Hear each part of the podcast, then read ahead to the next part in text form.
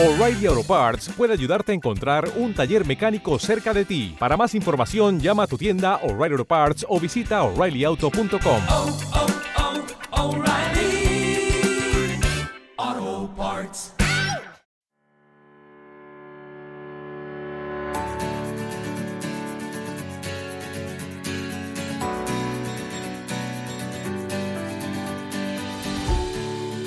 Yo no soy alto, mido unos 69 y en mis cursos solía hacer una demostración. Ponía al hombre más alto, normalmente de más de un 80 a mi lado, y a veces también ponía a la mujer más alta al otro lado. Algunas veces los dos pasaban de un 80. Yo estaba en el centro y claramente era el más bajo de los tres. A veces era cómico si los dos que tenía al lado eran muy muy altos. De esa manera tenía una mujer muy alta a un lado y un hombre muy alto al otro. Y yo bajo en el centro. Entonces les decía que nos sentáramos los tres en el suelo y estiráramos las piernas. Entonces sentados éramos prácticamente similares en altura. Había muy poca diferencia entre nuestras cabezas, aunque nuestras piernas sí, sí que eran muy diferentes. Nuestra diferencia de altura no está en nuestros troncos, está en nuestras piernas. Yo suelo decir que nuestros troncos van sobre zancos. Esto significa que nuestros centros de gravedad están a diferentes alturas y que en realidad mi centro de gravedad es el que está más bajo, porque mi tronco va sobre las piernas más cortas, ¿no? Y este centro de gravedad al que me refiero es lo que se llama el hara. El hara es un término japonés que significa literalmente cultivo de la vida o centro vital.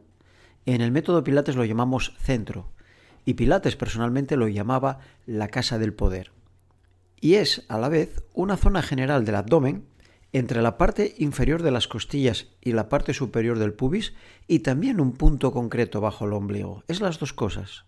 Es la zona o, lo que llamamos el cajón abdominal, pero también es un punto concreto bajo el ombligo que se dice que es dos dedos o dos centímetros por debajo del ombligo y tres centímetros hacia adentro. Pero para que lo entiendas mejor significa simplemente el centro de gravedad. Pero este centro de gravedad es más amplio. No lo veas solo como esto. Es algo muy amplio y debe considerarse así, en un sentido amplio. El jara es el punto de equilibrio también de nuestra vida, tanto física, mental, emocional y espiritual. Y cuando se dice que alguien está equilibrado y enfocado, acuérdate del episodio que dedicamos al foco, entonces es que estás en contacto o conectado con este centro de gravedad. En Oriente, el significado del jara o del centro es tan amplio y tan extenso que sería de verdad imposible condensarlo todo en un episodio ni en varios. Cultivar el centro, cultivar este centro y estar en contacto con él es una tarea que nos lleva toda una vida. Todas las artes marciales, las artes como la pintura, la música, las disciplinas espirituales, e incluso voy más allá, las operaciones de negocios se realizan con mayor o menor éxito desde este centro. Siempre estamos entre dos polos, imagínate. Cielo y tierra, yin y yang, hombre y mujer, blanco y negro. Esta dualidad presente en todo nos crea dentro, dentro en el interior, un montón de increíbles tensiones. Y entonces nuestra vida acaba siendo una lucha constante por integrar estas tensiones, que son tensiones opuestas, pero también complementarias.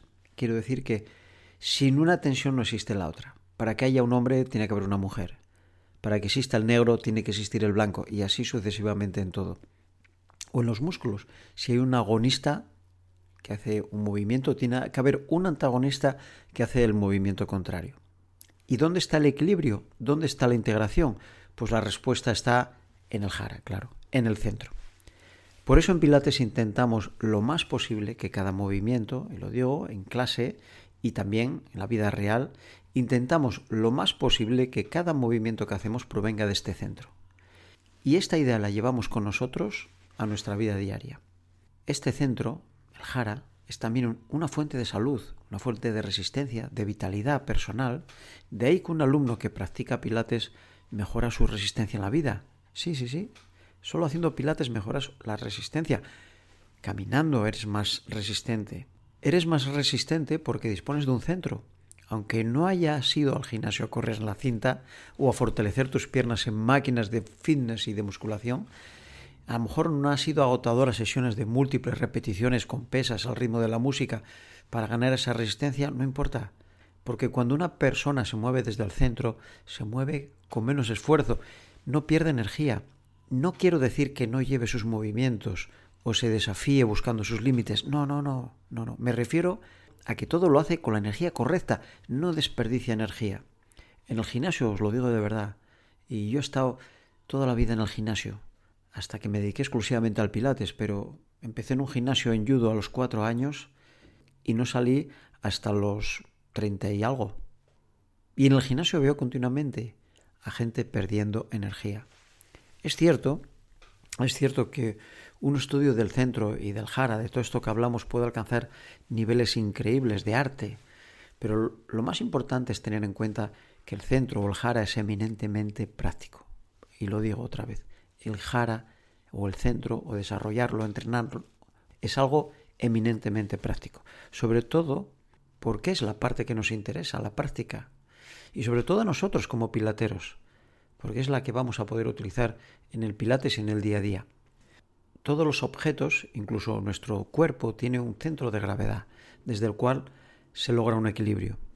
Si el centro de gravedad está bajo, el objeto está firmemente asentado. ¿Cómo nos gusta ver a los niños pequeños esquiar, verdad? Disfrutando de forma natural, deslizarse por la nieve. ¿Por qué? Porque ellos tienen un jara disponible, un centro disponible, porque su centro de gravedad es muy bajo. Yo como practicante de judo en mi juventud ya comprendí la importancia de este centro. Bajaba todo lo posible en mi centro para que no me pudieran mover fácilmente. Aquí empecé a darme cuenta a una edad temprana de lo importante en mi juventud, de lo importante de estar enraizado a la tierra. Si el centro de gravedad está alto, el objeto se desequilibra y se puede derribar con facilidad. En judo, cuando venía a clase alguien nuevo y era alto y grande, teníamos un dicho, que cuanto más alto y grande mejor, más ruido hacía al caer. Y era verdad, y era una verdad como una casa. Yo lo hice muchas veces, derribar a gente mucho más grande y pesada que yo. Y, bueno, era una satisfacción.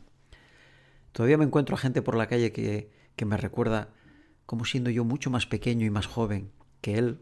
Le había proyectado o lo proyectaba muchas veces con mucha facilidad con ese uso del centro siempre. Y es que ese uso del centro siempre impresiona, y los yudokas lo sabíamos.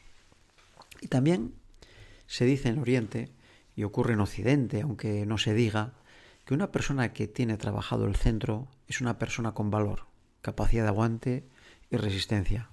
Qué bueno, ¿verdad?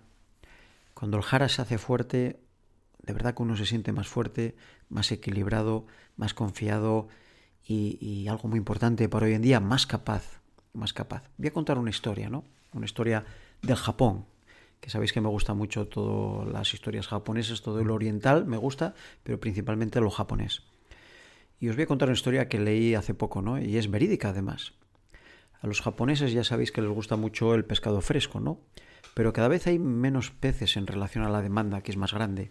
Y para mejorar la capacidad de pesca e intentar adaptarse a la demanda, crearon barcos más grandes para ir mar adentro más días y pescar más.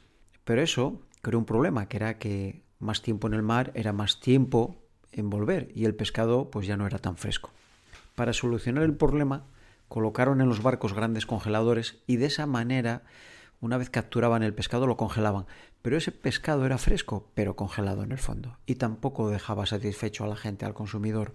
Entonces crearon otra fórmula. Grandes tanques de agua, como piscinas. Quitaron los congeladores y pusieron piscinas y así los peces llegaban frescos a puerto. Pero los peces al cabo de un día o dos en la piscina se acomodaban y empezaban, pues eso, a no hacer nada. Entonces los peces llegaban flojos y su carne ya no era lo mismo, era una carne floja, no era una carne o sabrosa. La solución que encontraron para que los peces llegaran frescos y sabrosos fue meter tiburones pequeños, lo suficientemente pequeños para que fuera insignificante los peces que se comían, pero entonces los peces tenían que estar en movimiento constante para que no los comieran los tiburones. Y los peces sí llegaban igual de sabrosos que los que pescaban en la costa. ¿Y qué moraleja es esta? Pues la moraleja, lo que nos intentan enseñar esto, que yo lo veo así, pues que somos igual que los peces. Nosotros tenemos que llegar a frescos al final de la vida. Cuando todo esto está calmado en tu vida, pues como digo yo, lagarto, lagarto, hay que ponerse un tiburón. No muy grande, ¿eh? para que no te coma, pero un tiburón pequeño para moverte, para tener centro y así hacer algo nuevo, algo que te haga hacer algo distinto, que te haga fluir y así llegarás atlético, así al final de tu vida llegarás así. Con lo cual es una bonita, un bonito ejemplo, ¿no? De esto va en el fondo tener centro, de estar activo, de moverte. Y si estamos en movimiento, nuestro centro se mantiene vivo. Y necesitamos un tiburón, un tiburón que venga y que mantenga nuestro centro activo. Bueno, pilateros, os dejo con el estribillo de una canción del gran artista italiano ya fallecido Franco Battiato que ya tenía muy claro esto del centro, el movimiento, el arte y que se titula mm, de forma muy adecuada El centro de gravedad permanente. Un abrazo y seguimos.